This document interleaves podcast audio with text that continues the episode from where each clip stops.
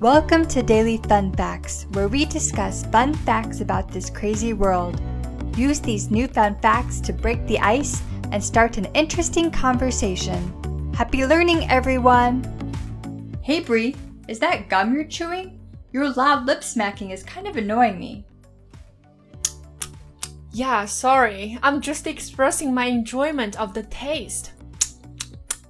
Lately, I've been reading an article that says chewing gum can help people focus better when they perform tasks. Thus, I went to the store and bought up every type of gum flavor so that I can improve my concentration at work and figure out which one's my favorite.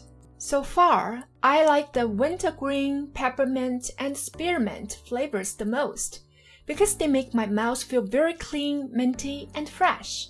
I must have purchased at least 30 packs. 30 packs? It's a good thing then that you live in the US and not in Singapore. Huh? Why's that? In Singapore, it is illegal to sell or import chewing gum. Wow, that's an interesting fun fact. But why would the Singaporeans want to restrict the sale of something as tasty and harmless as chewing gum? Well, I think it's because they like to keep the environment clean. Actually, they restrict a lot of things that most other countries do not for this very reason.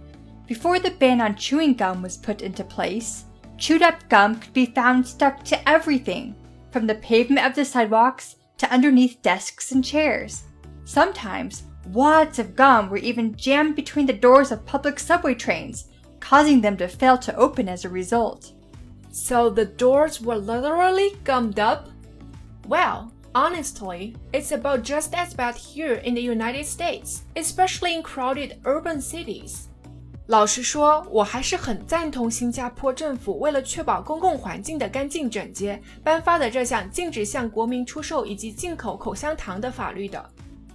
Now that you mention it, it is said that some of the creators of the 1992 Singaporean law banning gum studied abroad in the United States and were disgusted to find chewed gum in public places such as in movie theaters and schools.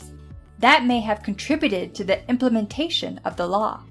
原来还有这样一种说法：新加坡立法人员当初在美国留学期间，也看到了美国公共场所到处是丢弃的口香糖，觉得十分恶心，所以回国之后就极力推进立法，禁止向新加坡公众出售口香糖。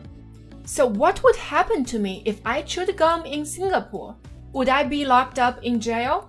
No, no, it's not illegal to chew gum in Singapore, just to import and sell it.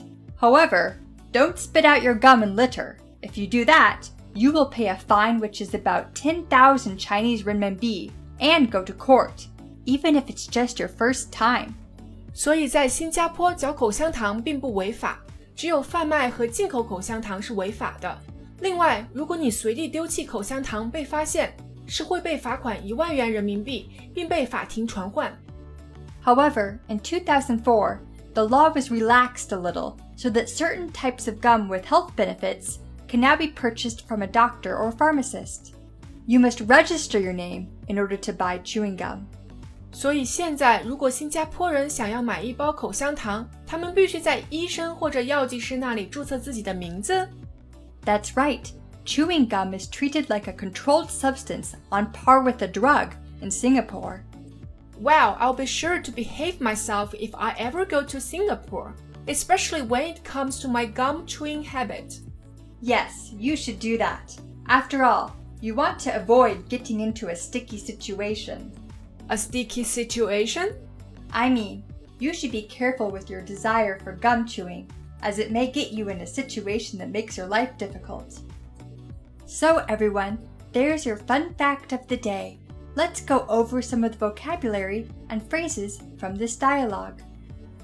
Vocabulary Lip smacking, 咂嘴, concentration, 专注力, illegal, 非法的, restrict, 禁止, wads, 一团, disgusted, 感到恶心的，litter，丢，relaxed， 放松的，pharmacist，药剂师，register，注册，controlled substance，管控药物，phrases，gum up， 美国俗语，既指将口香糖粘到某物上，又指破坏某物，使其不能正常运行。